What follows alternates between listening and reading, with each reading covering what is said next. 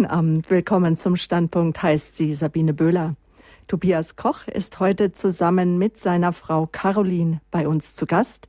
Er ist ein Kind der heutigen Zeit, der sehr, sehr jung mit Pornografie in Berührung kam, mit Bildern, die ganz und gar nichts sind für Kinderaugen, geschweige denn für eine Kinderseele.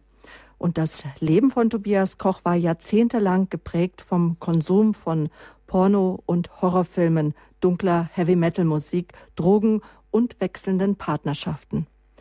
Heute sagt er, ich war süchtig, ich war gefangen in der dunklen, freudlosen und völlig sinnlosen Welt der Lust und er erzählt uns gleich von seinem Weg raus aus den Süchten, der dunklen Musik, der Horrorfilme, den Pornos, hin zum Wunder im Doppelpack. So empfinden es die Eheleute Koch heute. Gott hat an einem Abend am selben Ort das Leben beider berührt erstmal ganz unabhängig voneinander, denn sie kannten sich damals noch gar nicht. So richtig. Gesehen hatten sie sich schon. Also, ich freue mich auf diesen Standpunktabend, an dem wir über das Wirken Gottes erzählen wollen, mein Weg aus den Süchten dunkle Musik, Horrorfilme und Pornos hin zum Wunder in Doppelpark. Ich begrüße herzlich Tobias Koch und seine Frau Caroline. Guten Abend. Schönen guten Abend. Ja, guten Abend. Vielen Dank für die Einladung. Warum Wunder im Doppelpack? Was ist passiert an diesem Ostermontagabend? Es war 2012 in Ravensburg beim Lobpreiskonzert der Immanuel Lobpreiswerkstatt. Caroline. Ja, es war ein sehr besonderer Abend. Ähm, wir erzählen jetzt einfach, ja, so mal kurz, was im Wesentlichen passiert ist. Ich ähm, war dort, ähm, ja, schon lange im Konzert immer wieder ähm, war das so ein, für mich einfach wichtig, dahin zu gehen. Das war was Besonderes, immer Lobpreiskonzert, ein Highlight. Und ähm, da ähm, am 9. April eben ist ähm, Tobias da an mir vorbeigelaufen und ich habe ihn eben gesehen und ja, er hat mir gefallen und hat so die Sehnsucht nach meinem Ehemann wieder wachgerufen in mir. Und ähm, ja, dann später über einen Gebetseindruck ähm, sind wir dann in Verbindung gekommen. Tobias, und wie haben Sie diesen, dieses Wunder im Doppelpack erlebt? Was ist bei Ihnen oder so für Sie passiert an diesem Ostermontagabend, April 2012? Also bei mir war es ähnlich. Es lief ähnlich. Ähm, ich bin da auch hingekommen mit einer gewissen Erwartungshaltung. Mir persönlich ging es nicht gut und mir war es ganz wichtig, irgendwie von Gott ein Zeichen zu kriegen oder eine neue, eine neue Richtung, eine Änderung in meinem Leben, das mir sehr vermurkst und verkorkst und alles andere als gottgefällig vorkam, ähm, wie gesagt, eine Veränderung herbeizuführen. Es war auch in meinem Leben immer, es waren nicht so viele Konzerte bis dahin seit meiner Bekehrung, aber mir war es wichtig und ähm, ich wollte da unbedingt hin und hatte auch das Gefühl, ich muss dorthin und es, ich hatte auch das Gefühl, es wird irgendwie es ist wichtig, dorthin zu gehen. Mhm. Und das ging dann so weit, dass Sie an diesem Abend, äh, ab diesem Abend dann begannen in Kontakt zu treten und Sie haben, glaube ich, ein Jahr später sogar schon geheiratet dann. Ja, genau. Also es war ein knappes Jahr später. Es war, es, es ja, es war ein Wunder. Anders könnte ich nicht dazu sagen. Äh, ich habe an diesem Abend Gott mein Leben hingeworfen und ähm, wollte unbedingt, habe gebeten um ein, um ein Zeichen und dann kam sie mit einem Gebetseindruck und hat mir einen Zettel gegeben und auf dem stand genau das drauf, was, was meine Seele gebraucht hat. Und sie kannte mich nicht, sie wusste es nicht. Also es ist ein Wunder. Das konnte ihr wirklich einfach nur Gott eingegeben haben, diese Worte. Wie sind Sie aufgewachsen, Tobias? Erzählen Sie uns von sich. Heute ist ja unser Thema Mein Weg aus den Süchten. Dunkle Musik, Horrorfilme, Pornos hin zum Wunder im Doppelpack. Wunder im Doppelpack ist auch der Titel eines Buches, wo Sie eine sozusagen Ihre Geschichte aufgeschrieben haben, wahre Geschichten für Teens. Ihre Geschichte ist sogar äh, die Überschrift ihrer Geschichte ist auch der Buchtitel geworden, erschienen in Gerd Medienverlag. Das ist ein, ein Buch wohl für Jugendliche. Also ihre Geschichte ist schon äh, dann auch bekannt geworden. Ich habe sie kennengelernt auf dem Jahrestreffen der charismatischen Erneuerungsbewegung, wo ich sie beide erleben durfte, weil sie dort auf der Bühne erzählt haben aus ihrem Leben, wie sie sich kennengelernt haben. Und dann haben wir uns auch wieder ganz zufällig nochmal in München getroffen, obwohl sie weit fern von München wohnen. Und so ist es dann auch zu dieser Sendung, zum Interview äh, gekommen. Genau, aber Tobias, erzählen Sie uns, wie sind Sie aufgewachsen? Ich bin recht behütet aufgewachsen. Es, äh, Sexualität und Pornografie, es war, es war nie wirklich ein Thema, es war aber auch kein Tabuthema. Ähm, ich bin recht früh in Kontakt gekommen. Es gab diese netten, unverbindlichen Heftchen, die neue Revue. Ich habe gern die Zeitschriften, also die, die Modezeitschriften von meiner Mutter immer wieder angeguckt. Ähm, es gab, wie gesagt, diese, diese unverfänglichen Zeitschriften. Damals war es die neue Revue, da waren drei Seiten Erotik pur. Ähm, ein Onkel von mir hat mir die Heftchen bei der Tankstelle besorgt, weil ich selber war noch zu jung. Ich habe sie nicht bekommen. Er hat sie dann für mich gekauft und es gab eigentlich immer irgendjemand, der mir das Material beschafft hat und später, ja, sind wir dann auch losgezogen zu diversen Papiercontainern und mit, mit so, so langen Greifzangen bewaffnet, um aus Papiercontainern eben entsprechendes äh, Papiermaterial also Heftchen aller Genere zu angeln und zu fischen und ja, so kam ich da dran. Sie waren ungefähr elf, zwölf Jahre. Das ist so ein Alter, wo auch die Sexualität anfängt. Genau, das war so der, das war, mhm. das war so der Anfang. Ja. Mhm. Ich habe das gesammelt, ich habe es archiviert, ich habe die schönsten oder für mich die schönsten Sachen immer ausgeschnitten und habe die dann in Heftchen geklebt und so fing das langsam an. Material gab es immer. Wie gesagt, ich bin losgezogen und habe Papiercontainer durchstöbert mhm. oder ja, habe auch mit vielen Kollegen getauscht. Das war dann später mit Kollegen getauscht, war später, weil das ja. Oder meinen Sie mit Kollegen auch schon Mitschüler? War das, waren Sie ein Außenseiter in der Beziehung oder war das so üblich schon in der Schule? Nee, das war eigentlich schon, ja, mit den Kumpels, die ich hatte, war das jetzt nichts Außergewöhnliches. Mhm. Ah, der Ei hat ein neues Heftle. Hm, krieg ja. ich auch mal. Kannst du mir das mal mitbringen? Hm. Und dann hat man sich das ausgetauscht. Mhm. Und durften die Eltern das wissen oder war das eher ein Tabu und etwas, was man ferngehalten hat und geheim gehalten hat vor den Eltern? Nein, war es eigentlich nicht. Also zu Hause war es war es nie ein Thema und ich brauchte das jetzt auch nicht verstecken oder oder heimlich haben meine Mutter hat gewusst, dass ich solche Heftchen habe und es war, also es war nie dramatisch oder es war auch nie irgendwie problematisch. Mhm. Und Sie sagen sogar, dass Männer aus der Verwandtschaft Ihnen sogar ein Stück weit dabei geholfen haben, auch neue Heftchen zu bekommen und war in keinster Weise irgendeine Belehrung darüber, dass es Nein, noch nichts nicht. wäre für die Augen eines Jungen und für die Seele sozusagen auch eines ja, in einer Kinderseele? Also da, nee, gab's nicht, hatte mhm. ich nicht, äh, wüsste ich jetzt nicht, könnte ich mich jetzt nicht konkret mhm. daran erinnern. Nein, war nie problematisch oder ich weiß nicht, es hat man auch nie als als irgendwie was was weiß ich nicht schmutziges oder anrüchiges oder ich habe auch zu keinem Zeitpunkt damals nicht irgendein Schuldbewusstsein gehabt, dass irgendwas nicht in Ordnung ist. Ich dachte immer, ja, das ist so. In der Bravo war das schon immer irgendwie thematisiert, dass Sexualität und so, dass das immer was Schlüpfriges ist oder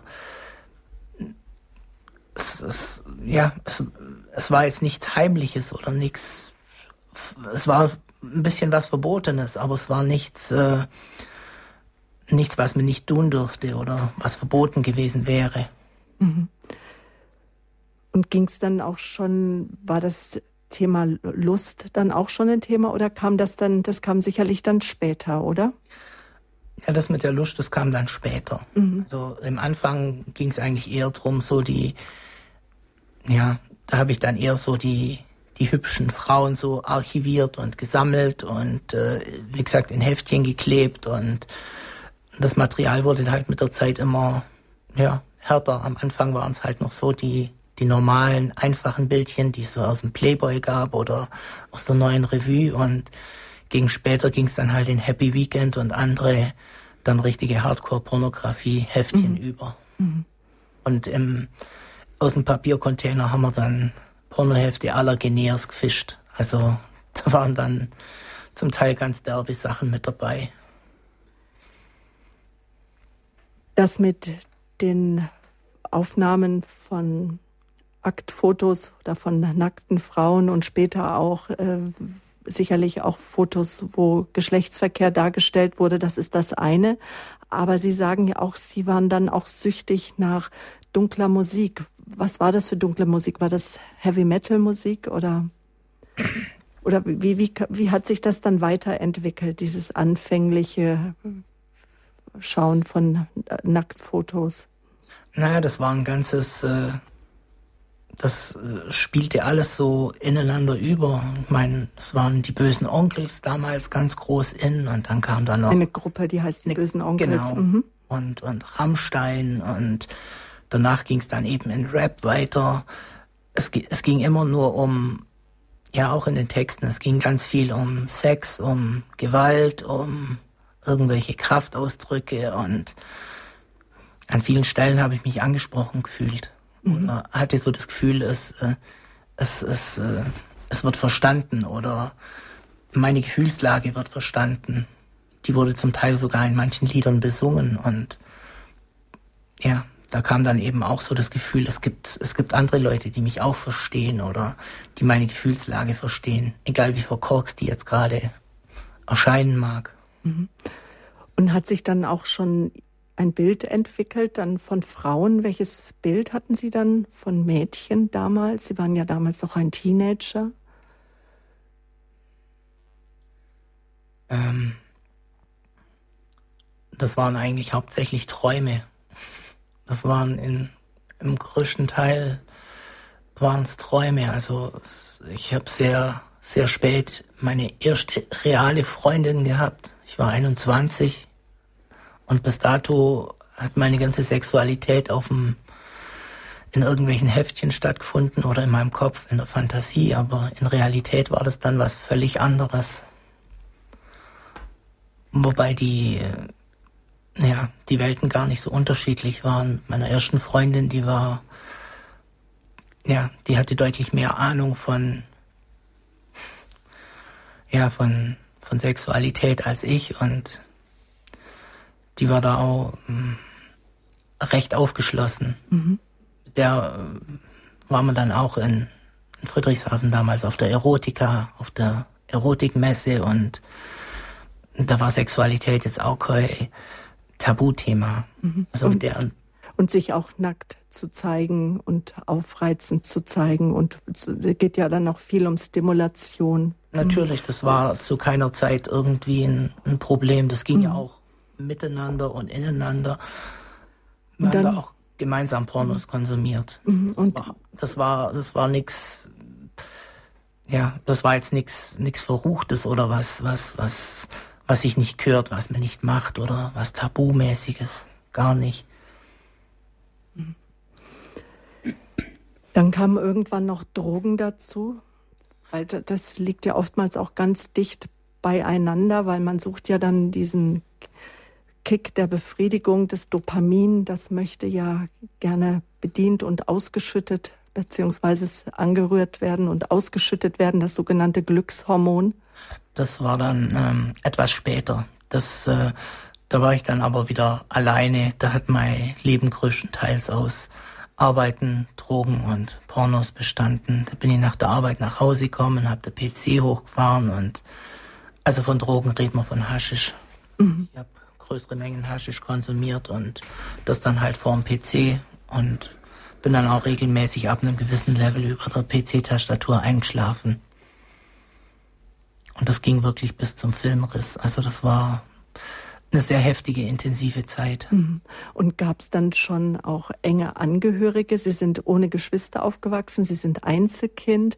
Gab es dann schon Angehörige oder Freunde, die dann auch warnende Worte ausgesprochen haben oder dass Ihnen bewusst wurde oder dass das jetzt nicht unbedingt ein erfülltes Leben ist? Oder war das so, das gehörte einfach dazu, ich bin jung?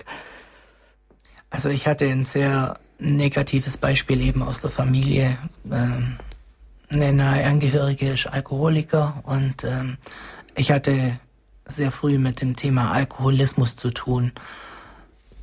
War mir damals jetzt nicht so wirklich bewusst, dass das, äh, was ich praktiziere, ebenfalls in eine gewisse Suchtschiene reingeht. Mhm. Ist mir dann Jahre später, als ich mich dann mit dem Thema intensiver auseinandergesetzt habe, ähm, auch klar geworden, dass da, dass das alles äh, in eine, eine Art Sucht und Suche ist und dass das alles in dieselbe Richtung spielt.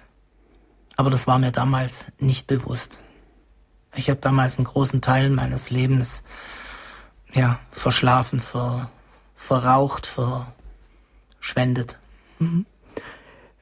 Das ist jetzt, was Ihre Freizeit betrifft, aber trotzdem beruflich? Haben Sie eine Ausbildung gemacht? erst als Kfz-Mechaniker. Die haben sie nach einem Jahr abgebrochen. Das war ein Fehlgriff. Das war eine einzige Katastrophe. Aber dann haben sie einen Beruf ergriffen, der eher zu den helfenden Berufen gehört. Und diesen Beruf üben sie ja sogar heute noch aus und sind sogar heute noch auch in Fortbildung, äh, weil sie sind äh, ein Spezialist auf der Station, wo Sie arbeiten, in dem Krankenhaus oder im Krankenhausbereich, da kommen Dialysepatienten, also wirklich schwerst kranke Menschen. Sie haben sich beruflich spezialisiert. Ich bin nephrologischer Fachpfleger jetzt, ja. Mhm. Ähm, Pflege war damals, das hat mir auf Anhieb gut gefallen. Ich war, ich war da immer mit dem Herzen dabei, ich war da mit der Seele mit dabei und es hat mir damals Spaß gemacht. Das macht mir heute noch Spaß und ja, ich mache den Beruf einfach gerne.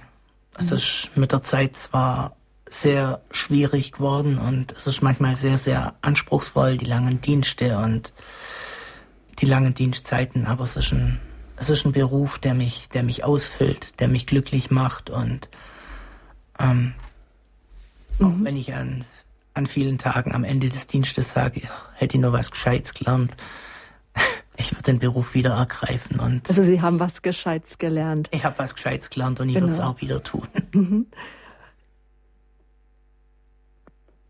Viele Eltern wissen es, Großeltern sowieso, dass wir für gute Freunde beten, für unsere Kinder, für unsere Enkelkinder, für äh, unsere Neffen und Nichten. Inwiefern haben auch Ihre Freunde Sie in diesen Sog hineingenommen, in den Sog des Konsumierens, in dem Spaß haben wollen, in Konsumieren von Drogen, die ja äh, in gewissen Kreisen einfach dazugehören und gesellschaftsfähig sind, dass man einfach auf die Erotika zum Beispiel geht, dass man einfach so ein paar gute Pornos zu Hause in der Schublade liegen hat. Es, äh, in Anführungsstrichen natürlich, liebe Hörer, das ist jetzt nicht, aber in gewissen Kreisen ist es einfach, denke ich, ist das so das Denken, oder? Es ist, es ist normal, es ist nichts ja. Verwerfliches, es ist nichts Anrüchiges, es ist nichts Besonderes. Also mhm. ich denke, damals hatten viele meiner Kumpels, Freunde irgendwelche Pornos auf der Festplatte und das war nicht in irgendeiner Weise verwerflich. Aber ich kannte Gott damals noch nicht. Ich kannte, ja, ich hatte keine christlichen Werte intus. Ich hatte keinen, ja, so ein, ich hatte nicht die innere Instanz des Heiligen Geistes und hatte da auch null ähm, Unrechtsbewusstsein oder auch das Gefühl, dass ich irgendwelche Grenzen überschreite oder irgendwelche Dinge tue, die nicht in Ordnung sind. Ich hatte zu keiner Zeit irgendein Schuldbewusstsein. Mhm. Aber dann gab es irgendwann doch mal eine Freundin, die Ihnen gesagt hat, Schluss mit den Pornos. Ja, ja. Ich wurde damals erwischt ähm, das sind, äh, das sind am Anfang, als man den Internetbrowser geöffnet hat, sind dann Seiten aufgeploppt, die eigentlich nicht aufgehen sollten und es gab ein riesengroßes Theater. Ab dann hat man es dann halt eher heimlich gemacht mhm. oder heimlich weitergeführt. Das, mhm. Ich, ich, ich habe deswegen nie irgendwie ich konnte es irgendwie nie ganz sein lassen. Es war immer irgendwie so ein, mhm. immer so ein paar Klicks zur Seite. Genau. So, und mhm. Mhm. Ähm, die, die Zeitintervalle danach, die sind nicht mehr so so intensiv gewesen. Es war nicht mehr so, dass man einen ganzen Tag oder eine ganze Nacht vor dem Rechner saß, sondern es war eher so zeitlich kurz begrenzt und schnell mal so zur Seite rausgeguckt und dann wieder auf den rechten Weg zurück. So. Mhm. Also eher so heimlich im schwarzen Kämmerchen hinten drüben so. Ansonsten nach außen eher so geradeaus und spießbürgerlich. So habe ich das lange, lange Zeit gelebt. Auch als ich Gott noch nicht kannte. Also da war die, da war die Instanz, die damalige Freundin, da war es nicht irgendein ein anderes Unrechtsbewusstsein, sondern das darf mir ihr gegenüber nicht, sondern. Mhm. Aber der Drang war halt immer noch da, die, die Sucht, das suchthafte Verhalten, das Zwanghafte war einfach da, nicht weg vom sich vornehmen, ich tue es einfach nicht mehr. Und dann die Wende. Wie, wie, wie kam die, die Wende? Was ist passiert? Meine Tante war, ähm, die ist seit 25 Jahren, 28 Jahre waren es letztlich, ähm, war die Christ durch und durch. Die hat damals auch aus schweren Tiefen ihres Lebens hat die Jesus ihr Leben gegeben und hat dann mit Jesus gelebt und die war eine, meine Tante, die war eine Fürbeterin durch und durch und die hat immer für mich gebetet, die hat für eine gescheite Frau gebetet, die hat dafür gebetet, dass ich zum Glauben komme, dass ich ein gescheites, gottgefälliges Leben führe und die hat mir auch immer wieder ziemlich klar und ziemlich unverblümt gesagt, dass mein Leben so, wie ich das für absolut ermischt ist. Das fand immer wieder statt. Das hat sie gesagt, aber mhm. Das fiel halt nicht auf wirklich fruchtbaren Boden. Mhm. Zumindest lange Jahre nicht. Vielleicht verraten wir jetzt auch mal, wie alt Sie jetzt sind und in welchem Alter das dann auch war, dass so Ihre ähm, äh, Bekehrung stattgefunden hat. Also Sie sind Jahrgang 76. Ja. Genau, Und, das äh, heißt, Sie werden nächstes Jahr 40 Jahre alt. Gibt es eine neue Glückszahl? Und äh, die Beendigung der Beziehung, das war 2010. 2010 war mhm. die große Beziehung, aus der auch ein Kind hervorging, vorbei. Und äh, danach kam eher wieder so eine, so eine Zeit von Perspektivlosigkeit, Leere, Pornos, also eine neue, eine neue Episode. Jetzt bin ich frei, jetzt kann ich, jetzt kann ich, mhm. Jetzt kann ich diese Triebe wieder, wieder ausleben. Jetzt, mhm. jetzt muss man es nicht mehr heimlich tun. Jetzt braucht man es nicht mehr verheimlichen. Jetzt mhm. kann ich, kann ich wieder ruhig und in Frieden mein Ding machen. Hab dann aber auch sehr schnell irgendwie innerlich gespürt, dass es eben nicht, äh, dass es nie irgendwie den Punkt gibt, jetzt bin ich zufrieden oder jetzt bin ich glücklich oder jetzt bin ich satt. Das, das war irgendwie nie, zu diesem Zeitpunkt kam es nie. Das, war immer, es ging immer weiter und das, das war, wenn man so am PC saß, mhm. noch eine Seite und noch eine Seite und noch eine Seite. Der Rücken bricht einem schon fast runter von der ganzen Sitzerei, aber noch eine Seite und noch eine Seite. Die Schmerzgrenze, die ist unendlich. Man kann das stundenlang, tagelang durchziehen. Mhm. Die Rückenschmerzen tun dann irgendwann nicht mehr weh. Das heißt dann, Sie waren dann so 36, 37, also es ist auch nicht noch.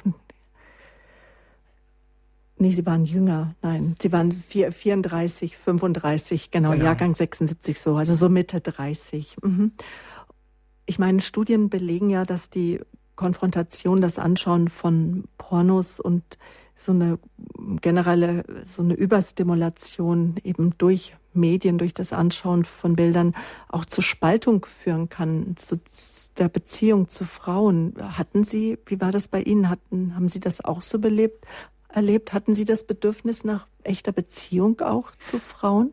Ja, hatte ich. Ich hatte mhm. das Gefühl nach Wärme, nach, nach, nach ganz viel Körperlichkeit und das Spannende war, dass es in der Körperlichkeit nicht nur nicht zwingend um, um Sexualität ging, sondern da ging es eher um, um Nähe, um Wärme, um, um, um Vertrautheit, um, um ja, da ging es nicht um, um, ja, um Stimulation oder wirklich um harten körperlichen Sex, sondern da ging es eher um ja, die Wärme, die Zweisamkeit, die Vertrautheit, ähm, Herz-zu-Herz-Austausch. So, sowas war irgendwie, hat einen sehr, sehr viel höheren Stellenwert als, als, äh, als wirklicher körperlicher Sex. Das kam aber alles erst sehr viel später und das Bewusstsein kam auch sehr, sehr viel später. Der Knackpunkt des Ganzen war wieder meine Tante, die hat mich zu einem zu einem Open-Air-Konzert eingeladen. Und zwar 2011 auf dem Marienplatz war das in Ravensburg. Ähm, da hat ebenfalls die Emanuel Lobpreis Werkstatt gespielt und ich dachte mir so, oh mein Gott, einen ganzen Abend lang Kirchenmusik.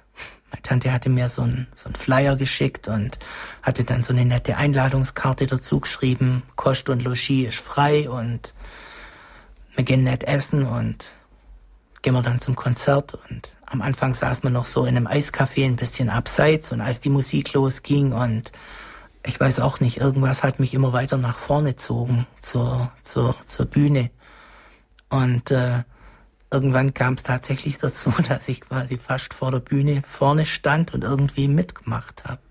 Die Leute gingen mit und ich habe eigentlich so diese, diese Christen immer so ein bisschen belächelt, so und plötzlich stand ich mittendrin und war Feuer und Flamme und konnte eigentlich gar nicht so sagen, was das, was das, was das jetzt letztlich ausgemacht hat. Ich hatte dann ein paar Tage später, ähm, hatte ich so aus dem, ähm, ein Lied im Kopf, was an diesem Abend gespielt wurde, hab dann auf, auf YouTube das Lied gesucht und hab's dann tatsächlich auch, auch gefunden. Das war von, von Lothar Kosse. Ich weiß, dass mein Erlöser lebt und hatte dieses Lied dann auf YouTube, ich weiß nicht, wie viele hundertmal ich es mir angehört habe und war Feuer und Flamme und fand es total klasse und war total begeistert. Eine Begeisterung.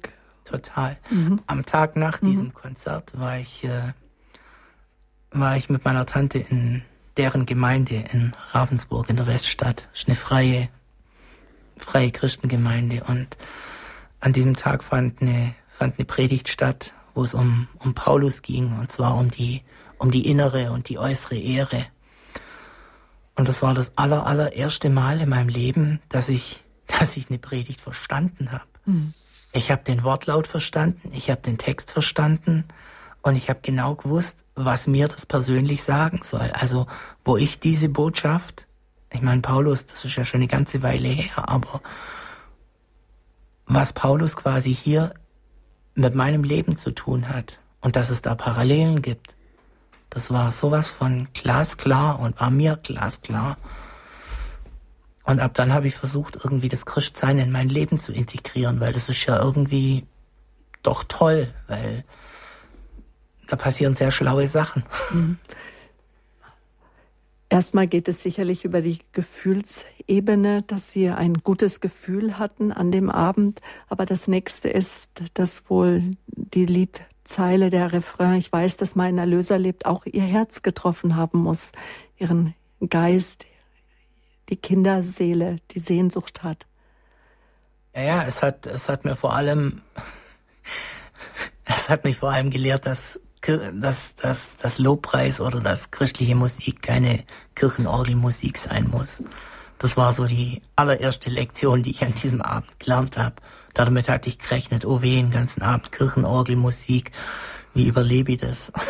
Und dann war da eine richtig rockige, peppige Band gestanden, die richtig mit Gitarre und Schlagzeug und einem Megafon richtig, richtig Stimmung gemacht hat. Und mhm.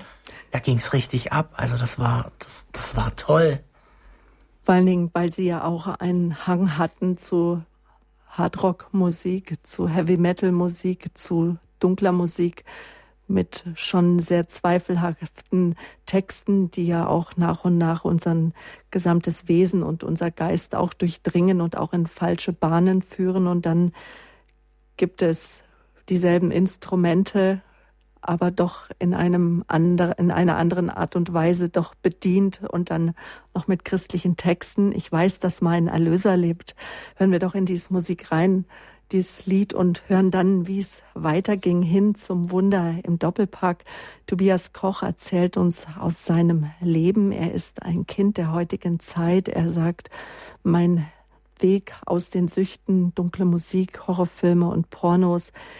Gott hat mich den Weg geführt hin zum Wunder im Doppelpack, nämlich seine Frau hat er kennengelernt, dann nochmal wieder zwei Jahre später auf einem Lobpreiskonzert oder war es ein Jahr später? Ein Jahr später. Äh, ein Jahr später sogar, nur ein Jahr. Es war im Juli, schon hinbeten. Juli 2011 war das Open-Air-Konzert. Lustigerweise haben wir im Nachhinein festgestellt, sie war an diesem, an diesem Abend auch da. Sie war auch sie schon war da. Sie war schon da. aber, es, aber es war zu früh. Ja, und wir wollen heute Abend im Standpunkt erzählen über Gottes Wirken, liebe Zuhörer. Und wir wollen erzählen, wie Gott auch hineinwirkt in,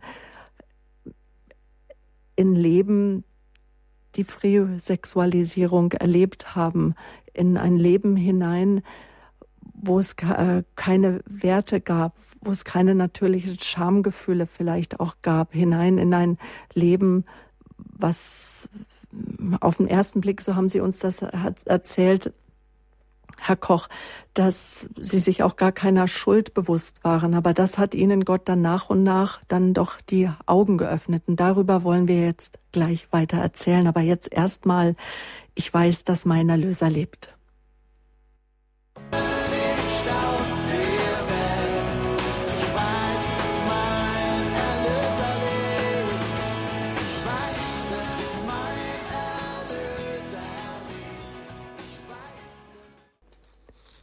Willkommen zu diesem Standpunktabend, an dem wir ein ganz aktuelles Thema aufgreifen, eine Thematik, die um sich herum greift, nämlich die Vergiftung durch Bilder, durch pornografische Bilder, durch Bilder auch, die gewaltverherrlichend sind, eine Vergiftung auch durch Musik, Heavy Metal Musik, dunkle Musik. Mein Gast hat in all dem drin gesteckt. Er hat es ganz normal konsumiert. Er erzählt uns heute von seinem Weg aus den Süchten von Horror- und Sexfilmen, von dunkler Musik. Und er erzählt uns auch davon, wie Gott in seinem Leben gewirkt hat. Nämlich er hat seine Frau auf einem Lobpreiskonzert kennengelernt. Im Jahr 2012 war das. Und im Jahr, ein Jahr vorher hat seine Tante ihn mit auf ein christliches Konzert mitgenommen. Er dachte, es tut ihn jetzt tragende Kirchenmusik erwarten, aber was war es? Es war ein fetziges Lobpreiskonzert mit Musik, wie Sie sie eben gehört haben, einer Musik, die auch hier bei Radio Horeb auch sehr unterschiedlich gesehen wird, aber dennoch einer Musik, die Sie Herr Koch ja ins Herz getroffen hat. Und Ihre Frau, die Caroline, Sie sind konvertiert 2006 und Sie haben dieses Lied bei Ihrer Konversion, da kannten Sie sich beide noch gar nicht, da haben Sie das auch schon gespielt. Das hat Sie auch berührt, der Liedtext Meiner Löser, Jesus Christus, erlebt. Ja, ähm, das Lied ist mir ähm, wichtig geworden, weil ich habe so die lebendige Beziehung zu Jesus eben in der charismatischen Erneuerung kennengelernt. Ich war zuvor evangelisch, so im evangelischen Elternhaus aufgewachsen und ähm, die Beziehung zu Jesus und dass, ein, dass mein Erlöser eben lebt und dass ich mit dem in einer lebendigen Beziehung leben kann, das habe ich erst in der ähm, charismatischen Erneuerung in der katholischen Kirche kennengelernt und ähm, deswegen hat es nach ja, zwölf Jahren dazu geführt, dass ich dann konvertiert bin eben und ähm, 2006 ist das gewesen und ähm, zu diesem Anlass habe ich auch dieses Lied spielen lassen damals. Genau. Und das Wunderbare ist, dass Sie, Caroline, schon recht jung auf Menschen gestoßen haben, gestoßen sind, die Sie hineingeführt haben in den christlichen Glauben. Ein, eine Person lebt ja wohl auch hier in München, mit der Sie sehr eng verbunden sind, eine Lehrerin, die Sie zum Glauben geführt hat. Und wir brauchen einfach Menschen, die uns hinführen. Entweder natürlich sollten es die Eltern sein, die Großeltern oder eben Gebetskreise oder Jugendveranstaltungen. Aber erzählen wir weiter von Ihrer Bekehrung. Tobias Koch ist mein Gast, liebe Zuhörer.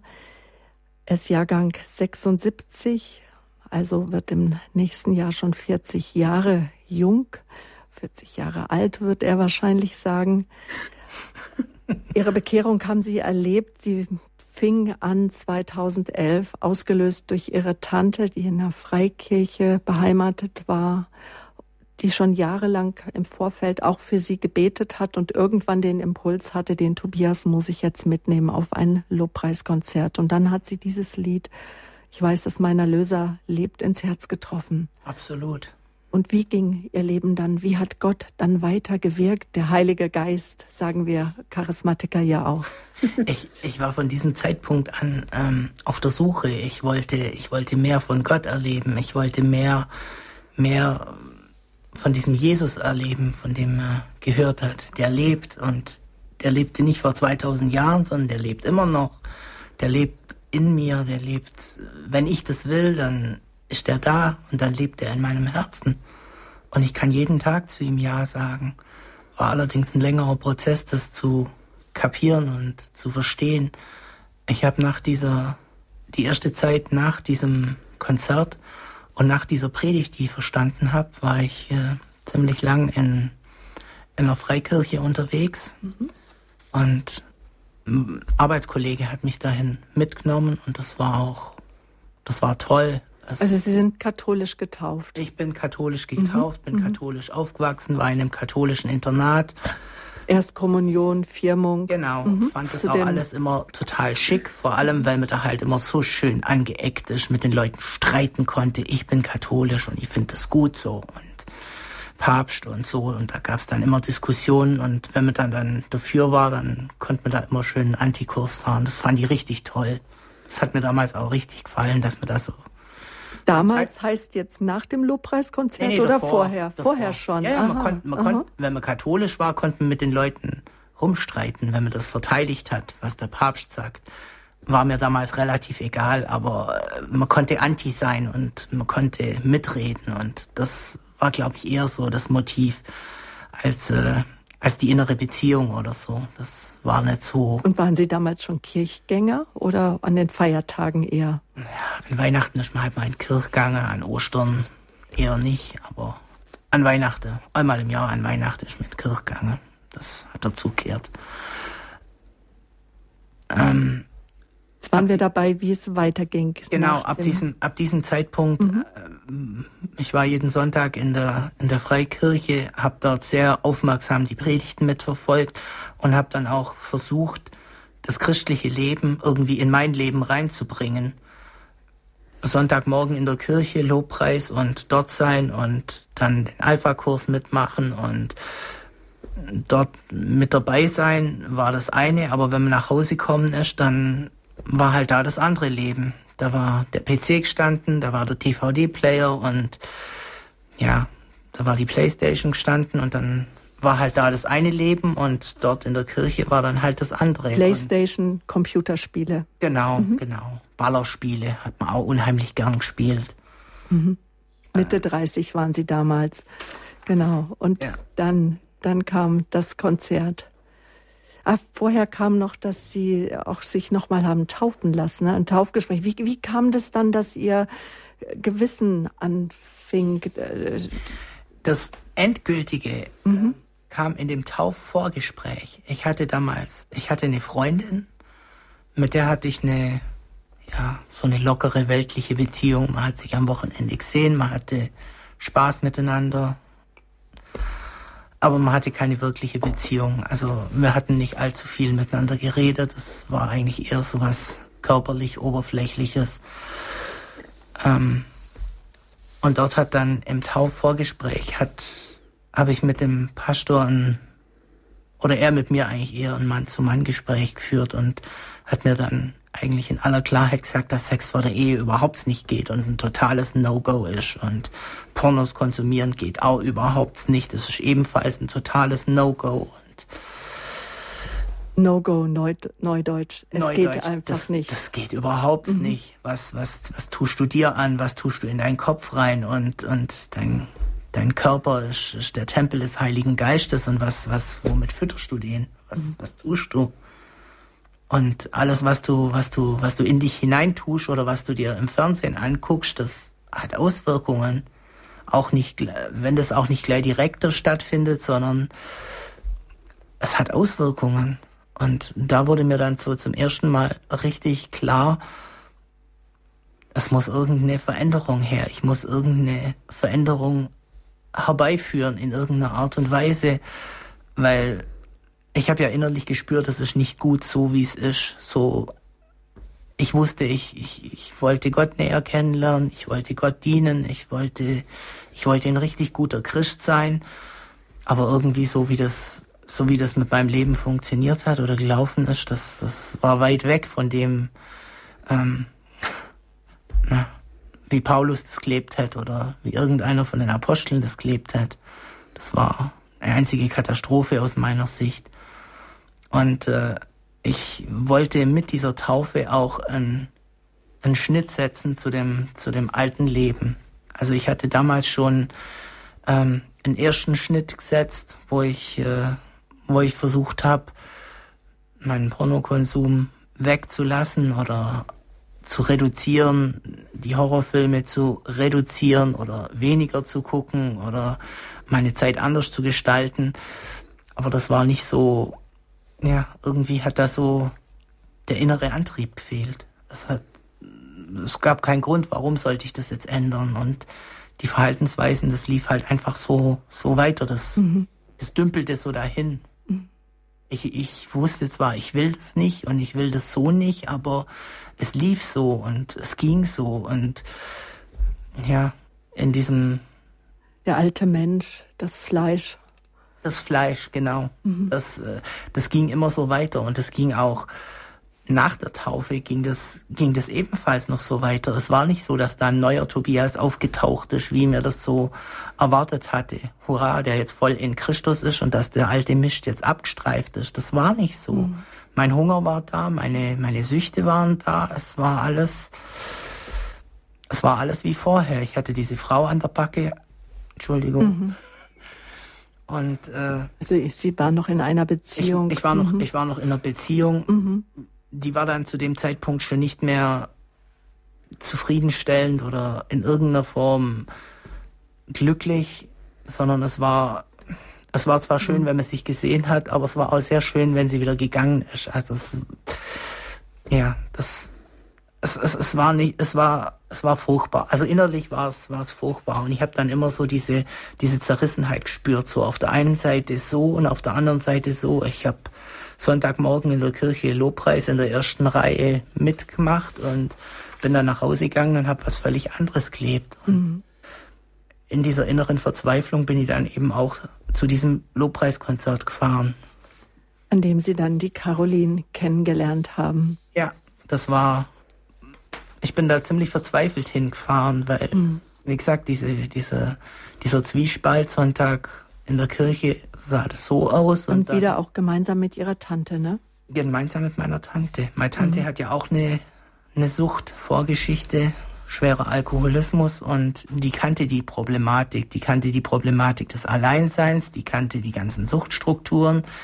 Die war jetzt jemand, äh, mit, für die war das alles nichts Neues. Mhm. Für die war das auch nichts äh, nichts besonders Abwegiges oder so. Und, und, konnten Sie sich mit Ihrer Tante darüber austauschen? War sie eine Vertraute dann ja. auch geworden? Mhm. Ja, die konnte mir vor allem so in, in biblischen Sachen, konnte die mir sehr viel, sehr viel sagen, weil die halt ein riesengroßes, gigantisches Wissen hatte. Mhm. Und weil sie halt auch schon sehr lang mit, mit Jesus unterwegs war. Und sie hatte aber dennoch Verständnis für Sie. Sie hat Ihnen dann quasi die Bibel liebevoll nahegebracht. Ja, die mhm. hat, äh, die hat halt auch gesehen, dass ich, dass ich, dass ich äh, eine Veränderung wollte und dass mhm. ich, dass ich den Willen hatte, eine Veränderung herbeizuführen. Und sie, sie kannte dieses Problem mit dem Fleisch ja auch. Sie, mhm. sie hat diesem Problem ja auch ewig nachgehangen. Zwar nicht mit Sexualität und Pornografie, aber sie hat ihren Schmerz ertränkt im Alkohol und die Sucht war ja ebenfalls eine Sucht.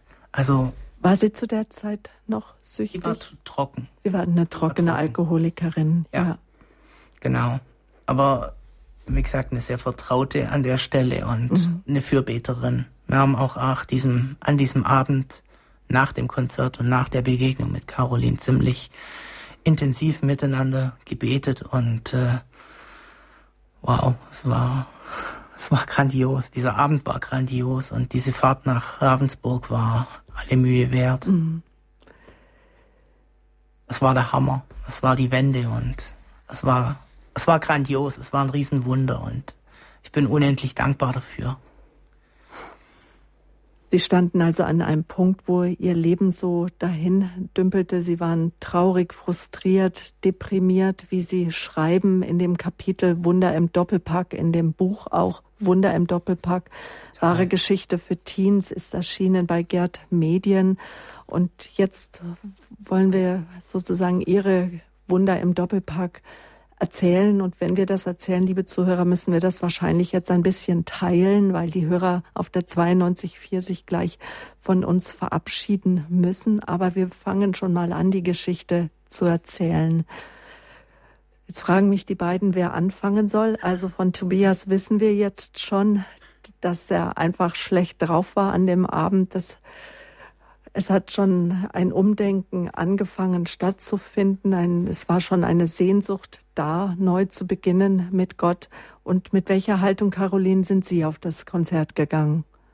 Mhm, also da an Ostern 2012 ging es mir auch nicht besonders gut. Ich war eben bis dato immer ähm, unfreiwillige äh, Singlefrau. Und völlig völlig allein. Ah, bis ganz allein, bis dahin. Nie, genau, bis dahin keine Beziehung gehabt und ganz allein gelebt. Nein, auch kein Sexualverkehr, gar nichts. Also ich war sozusagen jetzt da an der Stelle. Ich habe schon mit 16 zu Jesus gefunden, von daher habe ich den Eindruck, dass er mich an der Stelle auch ähm, bewahrt hat vor Dingen, die jetzt Tobias hat alle durchlebt und durchleiden hat müssen, auch anteilig. Also an der mhm. Stelle bin ich auch ein Stück bewahrt worden. Sie auch, waren auch schon Mitte 30, auch schon. Ich war auch schon Mitte 30, ja, 35 in dem Jahr. Mhm.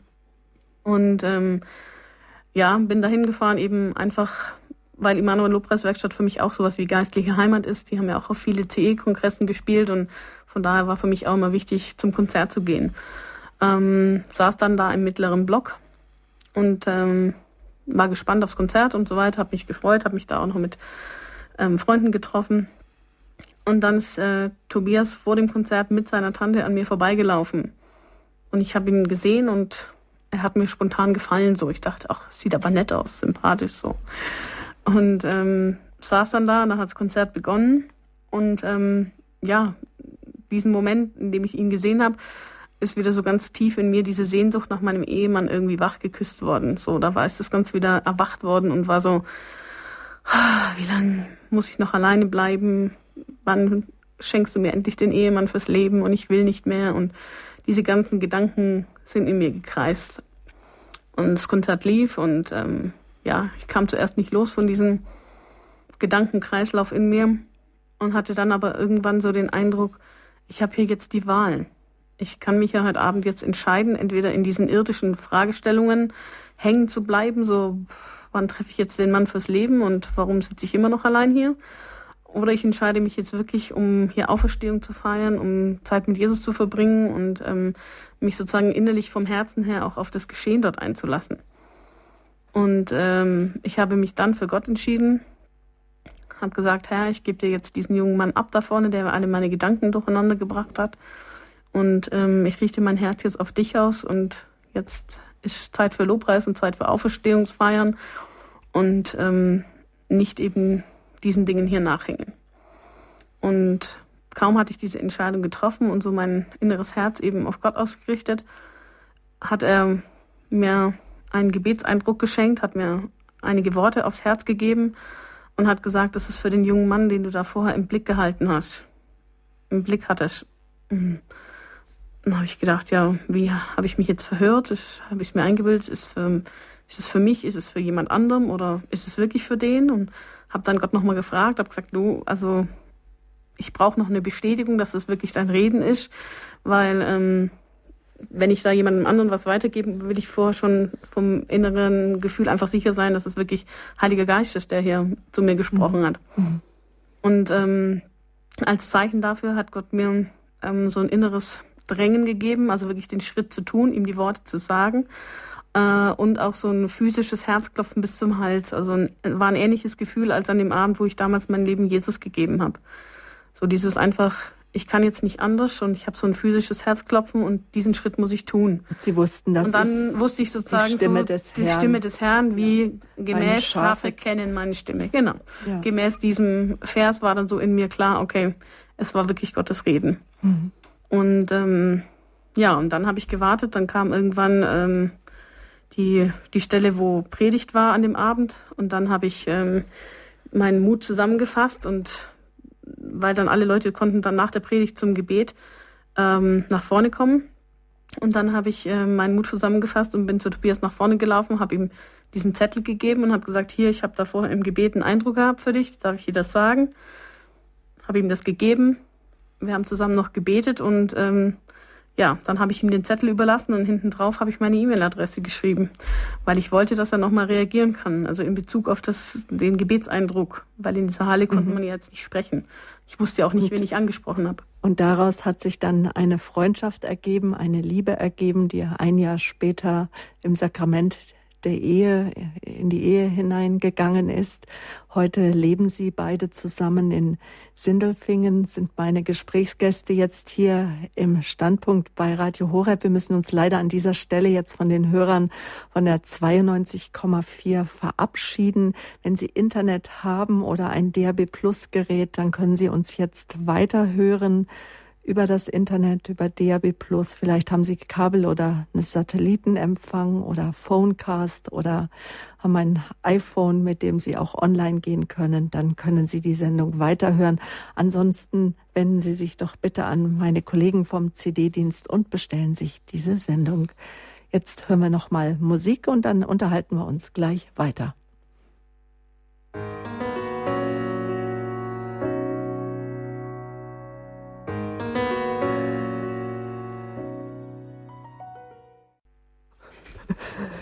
Ja, wir sprechen gerade mit dem Ehepaar Koch, Tobias und Caroline Koch, und wir merken gerade, dass wir viele Gemeinsamkeiten haben. Mein Weg aus Süchten, dunkle Musik, Horror, Filme und Pornos hin zum Wunder im Doppelpack. So haben wir das Interview, die Sendung überschrieben. Wunder im Doppelpack, das ist auch der Titel des gleichnamigen Buches, wo meine heutigen Gäste Mitautoren sind. Und in dem Buch erzählen sie genau ihre Geschichte wie sie sich kennengelernt haben am 9. April 2012. Das war ein Ostermontag auf dem Lobpreiskonzert der Emanuel Lobpreis Werkstatt. Wir haben gerade schon gehört von Caroline, die einen Eindruck hatte, einen Worte, die ihr Gott ge gegeben hat, die ihr in den Sinn kamen, die Gott ihr in den Sinn gegeben hat und wo die Stimme Gottes gesagt hat, gib sie dem jungen Mann, der dir vorher schon ins Auge gefallen ist, der Mann, der vor dir einige Reihen vor dir steht, äh, gib ihm diese Worte. Wie haben Sie den Abend erlebt? Wie, welchen Verlauf hat für Sie das Konzert geno genommen, bis Caroline dann auf Sie zukam? Ich, äh, wie gesagt, ich, ich hatte schon gesagt, es ging mir überhaupt nicht gut. Ich hatte, ich hatte, ähm, ich war ziemlich traurig, ich war deprimiert und äh, ich hatte, ich hatte die Hoffnung, dass an diesem Abend irgendwie irgendwas passieren wird, einen neuen, dass Gott in mein Herz sprechen wird und dass sich ab da irgendwas ändern würde oder dass, dass irgendwas irgendwas passieren würde, irgendwas, wie ich diese verfahrene Situation, wie sie bei mir im Leben war, wie sich da einfach. So mit der Beziehung, waren Sie da noch in der Beziehung ja, auch? Es war total, mhm. ich war unglücklich, total unglücklich. Und ich wollte, ich wusste aber nicht, wo ich anfangen soll. Es waren so viele Baustellen. In der, in der Osterpredigt, die Matthias an dem Abend gehalten hat, ging es um Geheimnisse. Und das war so, als wenn der jetzt quasi direkt zu mir runtersprechen würde. Geheimnisse, hm, Geheimnisse. Meine Festplatte ist voll mit Schweinkram. Geheimnisse, klar. Ich hatte meine DVDs zum Teil unterm Teppich versteckt. Warum auch immer. Ich habe in der Wohnung ja alleine gelebt, aber Geheimnisse waren ein großes Thema. Woher wusste der das? Also das war wie wenn der zu mir runtersprechen würde. Gott sieht alles war so die, die niedliche Überschrift und das Thema waren Geheimnisse. Und war natürlich mein Thema. Total deprimiert und dann kam Caroline mit ihrem Zettel und ja, das hat die, die Wende eingeläutet. Gott hat an der Stelle in mein Leben gesprochen und ich habe ab da ja die die To-Do-Liste empfangen, wie was ich jetzt genau zu tun habe, um mein Leben zu verändern und um diesen Karren aus dem Dreck zu ziehen, der ja ziemlich verfahren war oder was mir sehr verfahren erschien und habe dann ab da angefangen, mein Leben aufzuräumen. Ich habe die zu Hause die Poster von den Wänden gerissen. Ich habe meine Festplatte neu formatiert. Ich habe äh, DVDs geschreddert. Ich hatte mir ganz, ganz viele Horrorfilme gekauft, in ganz vielen Foren einen Haufen Geld ausgegeben. Ich habe die ganzen DVDs, so teuer wie sie auch immer waren, durch den Schredder gejagt. Ich habe die Cover zerrissen. Ich habe die DVD-Hüllen einfach weggeworfen. Es waren eine Riesenmenge Müll. Ich bin mhm. zigmal auf die Mülldeponie gefahren und habe die Sachen entsorgt. Und mir war das einfach wichtig, an der Stelle einen Schnitt zu setzen. Es, es musste ein Schnitt sein und ich hatte ganz klar vor Augen, was zu tun ist, was ich zu tun habe. Diese schreckliche Beziehung beenden, aufräumen und wie aufräumen. Ich habe dann das Wohnzimmer gestrichen und mein Arbeitszimmer gestrichen und wie gesagt, den PC neu formatiert und ja, habe dann eine E-Mail geschrieben, dass ich am, dass, dass eben diese Nachricht von Gott eben voll in mein Leben gesprochen hat und das haben Sie dann Caroline geschrieben. Das habe ich ihr geschrieben. Mhm. Wir haben uns eine ganze Woche lang über über geistliche Sachen ausgetauscht. Ach, was hörst du für Musik? Ah, Hillsong. Äh, Jesus Culture, oh, Lothar Kossi finde ich auch gut so. Ja, Aber und so. kannten Sie damals schon diese Interpreten? Hillsong ja, ja. ist eine Gemeinschaft ne, in Australien. Genau, mhm. Hillsong United oder Hillsong Live und haben uns halt so über, über geistliche Sachen, wie kamst du zum Glauben und haben uns so ausgetauscht. Da war noch, ja, also ich wusste ja nicht, wo es hingeht. Ich wusste nicht, ist sie verheiratet oder war eigentlich auch nicht auf der, auf der Jagd jetzt nach einer neuen Beziehung. Aber es war zumindest erstmal ein Abend, wo Sie Entscheidungen getroffen haben und wo Sie diese Entscheidungen umsetzen konnten, wo nicht mehr die vielen Baustellen war und das Aussichtslose, sondern es gab eine Aussicht. Natürlich, klar. Mhm. Ich wollte, ich wollte aufräumen und ich musste aufräumen und habe auch sofort am anderen Tag mit Aufräumen angefangen. Das war oberste Priorität und ihr eine Nachricht zu schreiben, dass ja. Und Gott hat ihre Bereitschaft, ihr Leben verändern zu wollen, erhört. Absolut. Sonst hätte er ihr ja keine Nachricht gegeben. das, das konnte ja, das war ja nur eine Sache zwischen Gott und mir. Ich meine, woher konnte sie wissen, worum es geht in meinem Leben? Das wusste sie ja nicht. Ich kannte sie nicht. Ich habe sie noch und war Ihnen bewusst, dass Sie in dem Maße Werkzeug waren? Wie ging es Ihnen da im, damit? Haben als Sie gemerkt haben, was Sie ausgelöst haben? Ähm, also dieses Ausmaß ist mir nicht bewusst gewesen. Ähm, ich habe mich einfach nur gefreut an diesem Abend, dass ich Gott begegnet bin, so wie das Motto der Lobpreiskonzerte heißt, dass man eben da Gott ähm, begegnen kann und ihn erleben kann. Und das hatte ich für mich erlebt an diesem Abend. Und damit war ich quasi glücklich. Ich habe nochmal neu dieses Thema Ehe und Alleinsein in, in Gottes Hand gegeben, habe eben da auch eine Entscheidung getroffen und ihm die Führung meines Lebens überlassen und nicht selber was gemacht, ähm, sondern habe gesagt, hier, du hast es in der Hand. Und da habe ich dann diesen, diesen Gebetseindruck ähm, empfangen. Und für mich war es einfach nur ein genialer Abend. Und ähm, eben ja, einen Gebetseindruck zu empfangen und es einer anderen Person zu geben, finde ich einfach was, also für mich was Schönes und auch so die Lebendigkeit und dieses einmalig. Einmal, ja, und wieder dieses, ähm, ich weiß, dass mein Erlöser lebt und dass er in Beziehung mit mir leben will. Das habe ich erlebt an dem Abend. Und dass er eben durch mich auch zu anderen Leuten redet. Und das hat mich allein mit Freude erfüllt so. Und mit diesem Gefühl bin ich da auch nach Hause gefahren.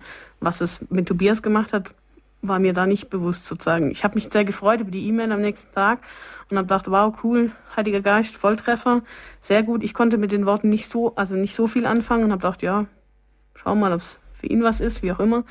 Ähm, aber da hat ja Gott einfach die Über den Überblick. Mhm. Und ähm, genau, und dann sind wir, wie gesagt, so eine Woche da im Austausch gewesen. Aber es ging nicht um Beziehung, es ging einfach nur um Leben teilen. Ja. Genau. Jetzt interessiert uns natürlich schon, wie Gott da weitergeführt hat und vor allen Dingen, wie er auch Sie hat spüren lassen, Caroline. Das ist er jetzt, der Mann fürs Leben. Was hat Sie dann auch sicher gemacht, dass ein Mann, der vorher mit Dingen auch in Berührung gekommen sind, die ja sündhaft sind, die die beiden tun jetzt gerade aushacken, wer von beiden antwortet.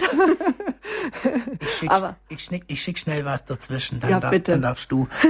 Äh, Folgendes, ich hatte, ich hatte hier den, den inneren Eindruck bei unserem allerersten Date, als wir das erste Mal, ja, das war, das hatte so Date-Charakter. Wir waren dann bei mir zu Hause in der, in der Küche zusammen und haben Pudding gelöffelt und ich hatte den inneren Eindruck, normalerweise, wenn man jemanden neu kennenlernt, ist man ja immer so drauf, sich möglichst von seiner Schokoladenseite zu zeigen. Und ich hatte so den inneren Eindruck im Herzen, ich muss ihr reinen Wein einschenken, ich muss ihr sagen, wen sie da kennengelernt hat und mit wem sie hier zusammen ist. Und habe ihr direkt bei unserem ersten Date gesagt, was an diesem Abend passiert ist und was ich die ganze Woche über getan habe, dass ich Unmengen von Terabytes von Pornos gelöscht habe, dass ich, dass ich Horrorfilme geschreddert habe, dass ich da an der Stelle ein Problem habe und dass, dass ich da damit aufräume und dass ich dran arbeitet habe, mein, mein Leben aufzuräumen. Es ging nicht drum, ihr jetzt irgendwie was, was vorzumachen oder sondern es war mir einfach wichtig, dass sie weiß, was, was da passiert ist. Mhm. Woran haben Sie gemerkt, äh, Herr Koch, dass das der richtige Weg und dass das die richtigen Schritte waren? Ich hatte ein inneres Herzklopfen bis zum Hals und ein ganz starkes inneres Drängen, das zu tun. Und ich habe ich hab Gott angefleht, hey, das ist eine tolle Frau und das, äh, wäre jetzt irgendwie schrecklich, wenn, wenn, wenn ich sie jetzt sofort zum Bahnhof fahren müsste, weil, weil sie total schockiert ist oder aus allen Wolken fällt. Mhm. Aber es war mir an der Stelle wichtig, ihr einfach reinen Wein einzustellen, schenken und ihr einfach die Wahrheit zu sagen, was da, was mit mir ist und dass ich äh, an der Stelle sehr viel Dreck am Stecken habe. Mhm. Ähm, ja, also zuvor vorausgegangen dem Treffen sind ein paar Telefonate, wo ich ja schon ein bisschen was über ihn gehört habe und wo ich sehr angesprochen war von dem, was Tobias über sich erzählt hat.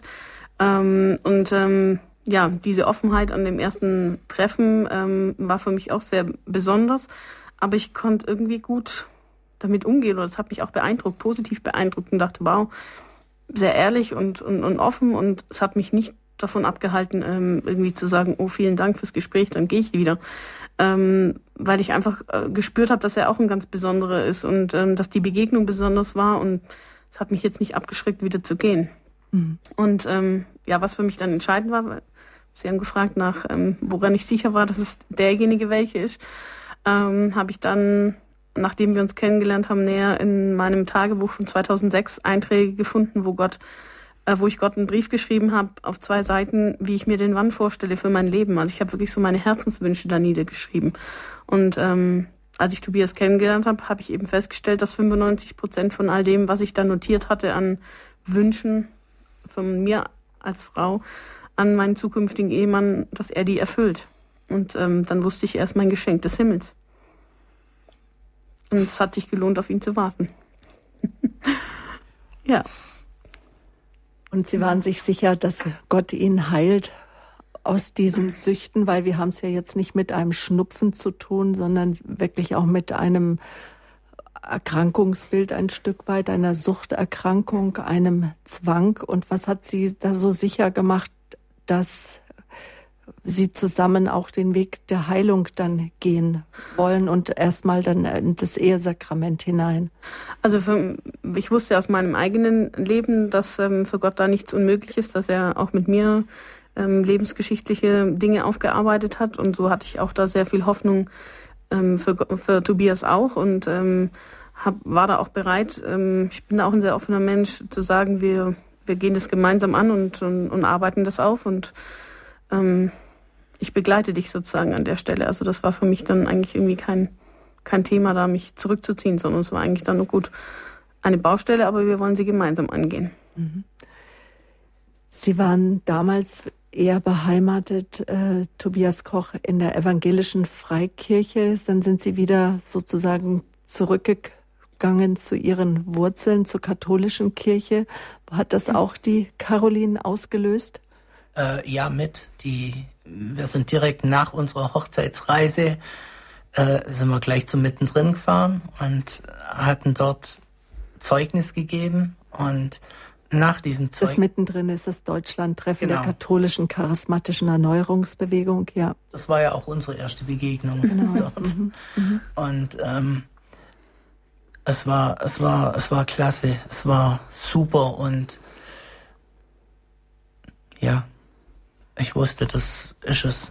Aber die harte Arbeit hat ja dann eigentlich auch erst begonnen an der, an der Lebensgeschichte, schon auch während der Verlobungszeit, oder? Weil das hört sich jetzt jetzt mm, natürlich. Äh, nein, das hat erst, äh, ich glaube, drei, drei, Monate nach unserer Hochzeit sind mhm. wir an einen, an einen Punkt gekommen, wo, äh, wo irgendwie, ja, wo die Kommunikation, es, äh, es war ein Nachmittag, da war das wie wenn wie, wie wenn man das Kabel, so das LAN-Kabel zwischen uns rausgerissen hätte. Das war wie wenn sie Russisch spricht und ich Deutsch. Ich, sie hat mich nicht verstanden, ich habe nicht verstanden, was sie sagt. Wir kamen irgendwie auf keinen, auf keinen Nenner mehr. Und ähm, sie hat eine, eine christliche Therapeutin ausfindig gemacht in Göppingen oder in der Nähe von Göppingen und hat mich dann an diesem Nachmittag gebeten, mitzugehen wir gehen dort gemeinsam hin und die arbeitet systemisch. Ich dachte mir zuerst, oh mein Gott, jetzt sind wir gerade mal drei Monate verheiratet und springen schon zum Therapeuten. Wie schwach ist das denn?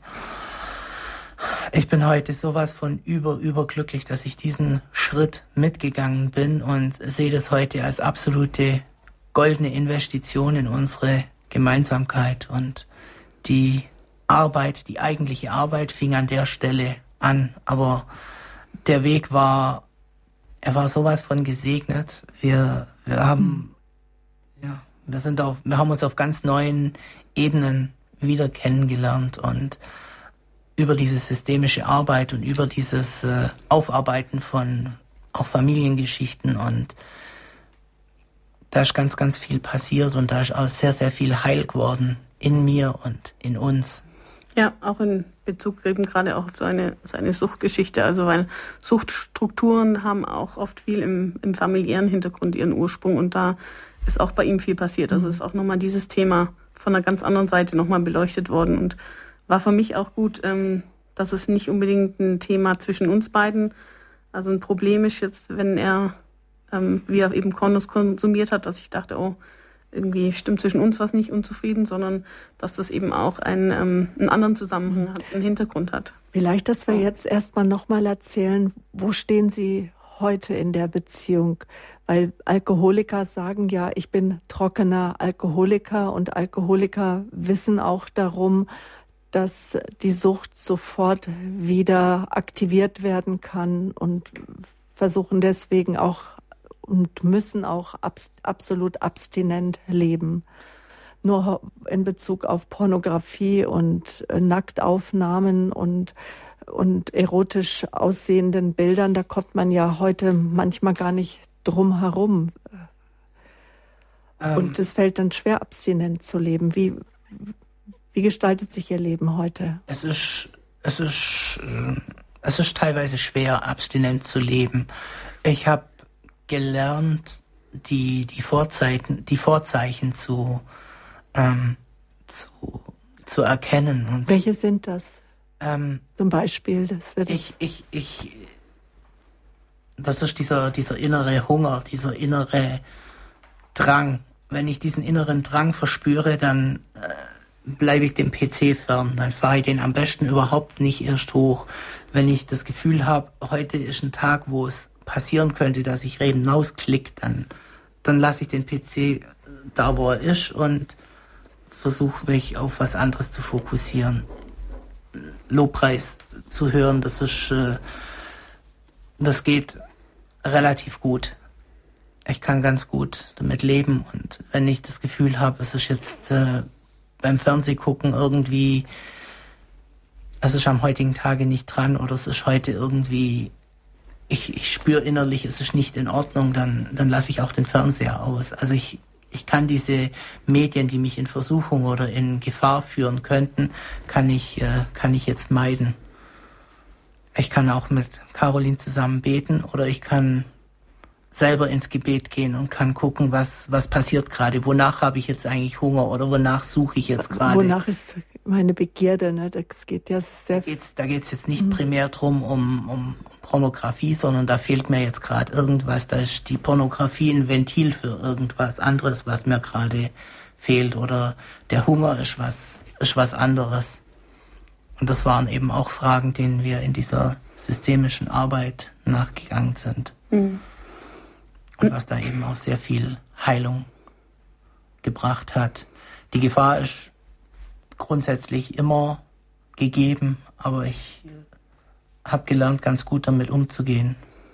Und wichtig ist und, auch im Gespräch zu bleiben, also eine Offenheit da auch zu haben. Ähm, von meiner Seite aus auch gesprächbereit zu sein, wenn es schwierig wird oder vielleicht auch mal daneben gegangen ist, dass man da eben im Gespräch bleibt und es nicht irgendwie heimlich weiterläuft und eben mhm. da zueinander steht und sich auch immer wieder Vergebung ausspricht gegenseitig. Also auch das ist ein wichtiger Punkt. Also ich weiß zu jedem Punkt, wenn, wenn sowas passiert, sie wird mir den Kopf nicht abreißen. Ich meine, sie wird keine Freudentänze machen, aber sie wird mir den Kopf nicht abreißen. Und ich denke mal, da ist, äh, da ist die Ehrlichkeit und die Transparenz das absolut oberste und wichtigste, dass es da keine Geheimnisse gibt, weil auf diese Geheimnisse können sich wieder andere mhm. Sachen einschleichen, die in unserer Ehe nichts zu suchen mhm. haben. Und thematisieren Sie diese äh, auch das Suchtverhalten, die Lustbefriedigung, auch wenn es um die eheliche Vereinigung geht, ist es dann auch, auch ein Thema? Ja, also das sind wir auch sehr, sehr offen miteinander und ähm, sprechen da auch drüber. Das ist, denke ich, ähm, ganz wichtig, dass man da, das hat auch ganz viel mit dem, mit Nähe und mit Vertrautheit mhm. und ähm, zu tun und dass man da, ähm, ja, es ist so eine innere Herzensverbindung, die da ist auch. Und die Herz-zu-Herz-Beziehung, das ja. ist, das ist eines der Dinge, was ich gesucht habe. Ich muss mich, ich muss mich nicht verstecken. Ich muss mich mhm. nicht in ein dunkles Kämmerchen begeben. Ich, ich, ich darf zu ihr gehen und darf sagen, du, mir geht's gerade total beschissen oder ich, ich fühle mich gerade irgendwie total daneben oder oder ich wünsche mir vielleicht offen. jetzt auch eine, eine ehrliche Vereinigung, aber ich weiß gerade, es ist, wäre vielleicht auch eine, eine Befriedigung, aber lass uns das einfach vielleicht auch zusammen vor Gott bringen, dass man zusammen da einfach auch offen miteinander umgeht, weil diese Suchtthematik gerade in Beziehung auf Sexualität hat uns ja auch Papst Johannes Paul Zweite auch in seiner Theologie des Leibes versucht einfach zu vermitteln, wie wir auch als Ehepartner auf eine gute, auf eine heilige Art und Weise auch miteinander umgehen. Aber Ehepaare werden bestimmt alle Ehepaare werden sagen, auch das ist ein Miteinander lernen, ein, ein Austausch miteinander, ein Ringen und, und immer wieder, dass wir unsere Ehe auch vor Gott bringen. Mhm. Mhm. Ja, ja, wie, wie eben heißt also so, dass ein Ehepartner, der andere Ehepartner und der Herr dazwischen so dieses genau der dritte im die Bund, Bunde, genau, genau. Die, das, die, diese Einheit, ähm, das ist, ist, ganz wichtig und ähm, die Ehrlichkeit ja. und die Transparenz ist das ist meiner Meinung nach ein ganz ganz wichtiger Schlüssel zum Heilwerden, dass es nicht heimlich geschieht, weil Lust an und für sich ist nichts nichts Verwerfliches, sondern die, die Ausübung der Lust dann danach, das ist das, was nicht gottgefällig ist. Sexualität ist ja prinzipiell nichts nichts Schlechtes und nichts nichts Verbotenes. Es muss halt einfach in einem vernünftigen Rahmen stattfinden. Da hat uns auch also geholfen, in der systemischen Therapie eben diese einzelnen Ebenen auch nochmal zu betrachten, wo es jetzt eben halt um, um Ehe geht und was aber eigentlich diese pornografische äh, Suchtebene angeht und was da eigentlich für Gedanken und Sachen dahinter stehen. Also auch das ähm, unterschiedlich zu betrachten und dass nicht alles irgendwie zusammenhängt. Und da hat uns ganz viel die Augen geöffnet, um ähm, klarer zu sehen und auch da besser nochmal miteinander kommunizieren zu können. Das heißt also, Sie haben gemeinsame, also Paartherapiestunden äh, in Anspruch genommen, ja. gehen aber beide auch äh, einzeln zu therapeutischen. Ja, genau, zur gleichen Person. Seelsorge. Genau, mit der gleichen Person hatten wir auch Einzelsitzungen, mhm. ähm, aber eben auch öfters Gemeinsam. zusammen gemeinsame Sitzungen, wo es dann eben auch um solche Themen geht. Und ähm, das war extrem wertvoll. Und wir die, Tran nur empfehlen. Transparenz untereinander durch das eben, durch dieses gemeinsame Hinschauen, durch diese gemeinsamen Blicke in die Seele, hat unsere Beziehung miteinander nochmal eine ganz andere Tiefe mhm. erlangt. Ja eben durch das, dass ich Einblicke in ihre Seele gekriegt habe. Und es ist manchmal, ja, wenn, mal, wenn, wir, wenn wir gemeinsam andere Ehepaare sehen, wo wir dann hingucken und sagen, die leben recht oberflächlich miteinander, mhm. weil da keine, keine wirkliche Tiefe da ist oder keine wirkliche mhm. Herz-zu-Herz-Beziehung. Mhm. Frau Koch, Sie waren schon bei uns auf Sendung im Sommer in der Lebenshilfe mit dem Thema Dick und ungeliebt war gestern, Leben in Fülle ist heute. Das war im Juni 2015. Die Sendung kann über Podcast auch noch heruntergeladen werden oder die CD bestellt werden. Etwas, worüber ich jetzt gern noch mal sprechen möchte, das ist die Tante, das zum Abschluss unserer Sendung, die gebetet hat für sie, die Tante, die inzwischen heimgegangen ist, verstorben ist und jetzt sicherlich, so glauben wir, dass wir verbunden sind weiterhin mit unseren Verstorbenen, dass sie jetzt mit ihnen weiterhin ist. Aber es zeigt doch auch, wie wichtig es ist, dass wir nicht verzweifeln im Gebet, dass wir immer wieder unsere Anliegen vor Gott bringen und dass Gebete erhört werden. Mhm. Absolut, absolut. Wir hatten ähm, als sie verstorben ist, haben wir, haben wir ihre Bibel bekommen. Und in dieser Bibel waren ein paar, also diese Bibel, die ist äh, auf allen Reisen mit dabei gewesen, die ist in sämtliche Ländereien mit, mit, äh, mitgereist. Die Seiten sind ziemlich vergriffen, es sind Kaffeeflecken drauf. Es, äh, wie gesagt, die hat ganz viel mitgemacht und es waren ein paar Fotos drin und unter anderem ein, ein Gebet und dieses Gebet hat sie, hat sie jeden Tag gebetet. Ähm, das stammt aus dem Epheserbrief und sie hatte das einmal gebetet in der Form Ich und dann hatte sie das nochmal in der Form, wo sie die ganzen Passagen mit Ich, mit Tobias ausgefüllt hatte und wir hatten dann mhm. auch als Ehepaar angefangen, dieses, äh, dieses Gebet immer wieder zu beten und mhm. diese, dieses Gebet in unsere Gebetszeiten mit einzuschließen. Mhm. Genau, es sind Verse aus Epheser 1 und Epheser 3, die sie da ähm, verwendet hat. Und da geht es eben auch darum, um das ähm, Christus wohnen durch den Glauben mhm. in dem in, also inwendigen Menschen. So, also das einfach ähm, also es geht um eine Beziehung, ja. dass man eine Beziehung in, beginnt zu Jesus und ähm, und es war, wie ich lese, ich äh, Caroline äh, Koch hat mir gerade den Zettel, das Gebet der Tante rübergereicht. Wie Aber es aussieht. ist. Hm? Das sieht wie aus. Ja. Er ist mit Maschine geschrieben. Ihr Name Tobias ist immer wieder fett. Er taucht mindestens, wenn ich es schnell zähle, mindestens zehnmal auf. Und sie bittet Gott ganz konkret, dass der Gott unseres Herrn Jesus Christus, der Vater der Herrlichkeit, Tobias gebe den Geist der Weisheit und der Offenheit, ihn zu erkennen.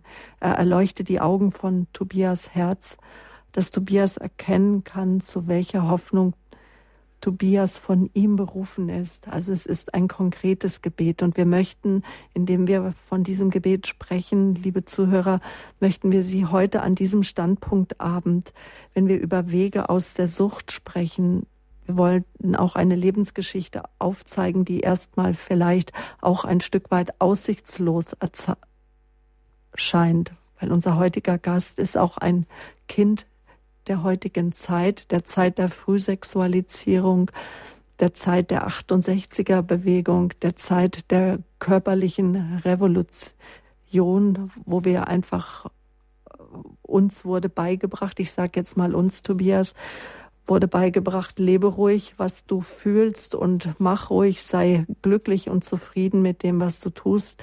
Du musst selber für dich sorgen, aber da war keine Instanz da, keine moralische Instanz.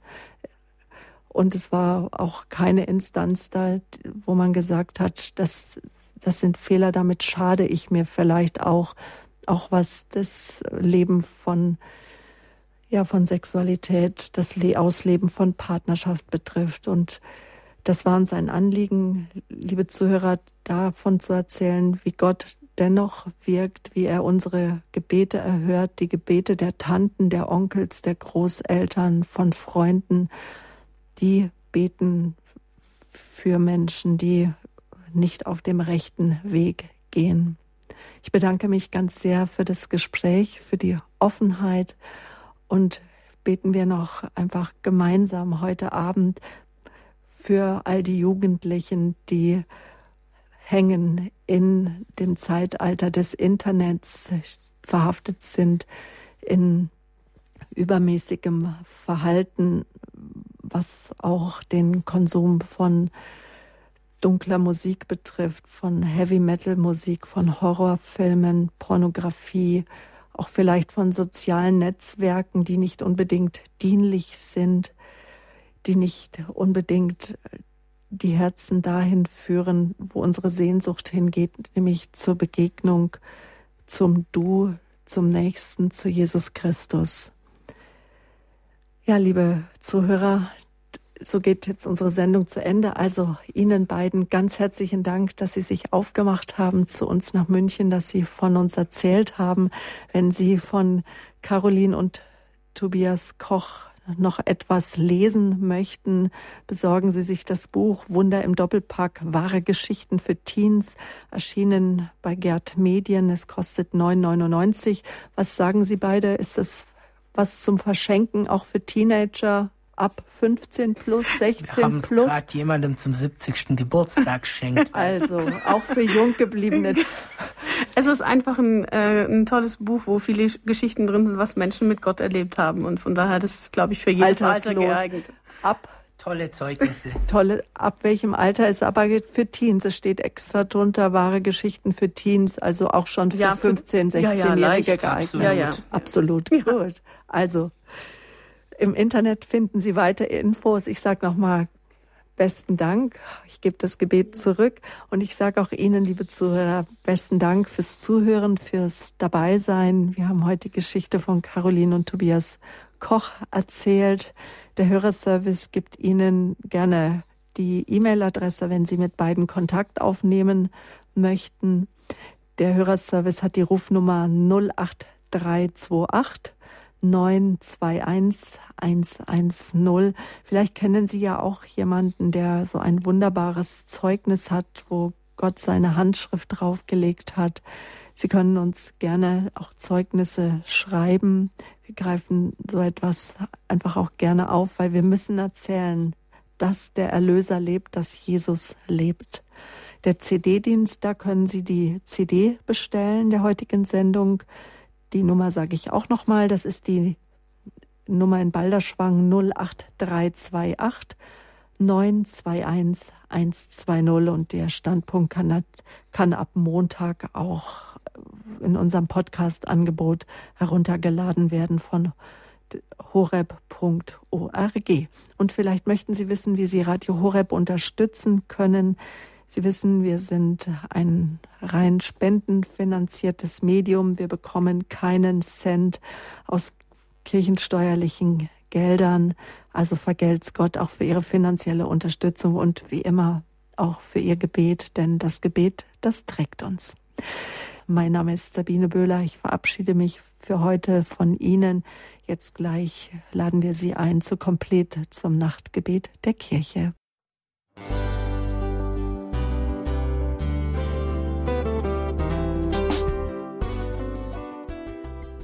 Liebe Zuhörerinnen und Zuhörer, vielen Dank, dass Sie unser CD- und Podcast-Angebot in Anspruch nehmen. Wir freuen uns, dass unsere Sendungen auf diese Weise verbreitet werden.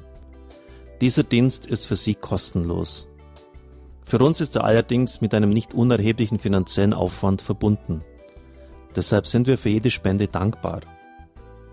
Alle Bankverbindungen unserer Spendenkontos können Sie über unsere Homepage horeb.org unter dem Menüpunkt Spenden einsehen. Dort besteht auch die Möglichkeit, online zu spenden. Natürlich nach den neuesten Sicherheitsstandards. Sie können diese Informationen auch bei unserem Hörerservice unter der Telefonnummer 08328 921 110 erfragen. Ich wiederhole die Rufnummer 08328 921 110. Vergelt's Gott für Ihre Unterstützung. Ihr Pfarrer Kocher.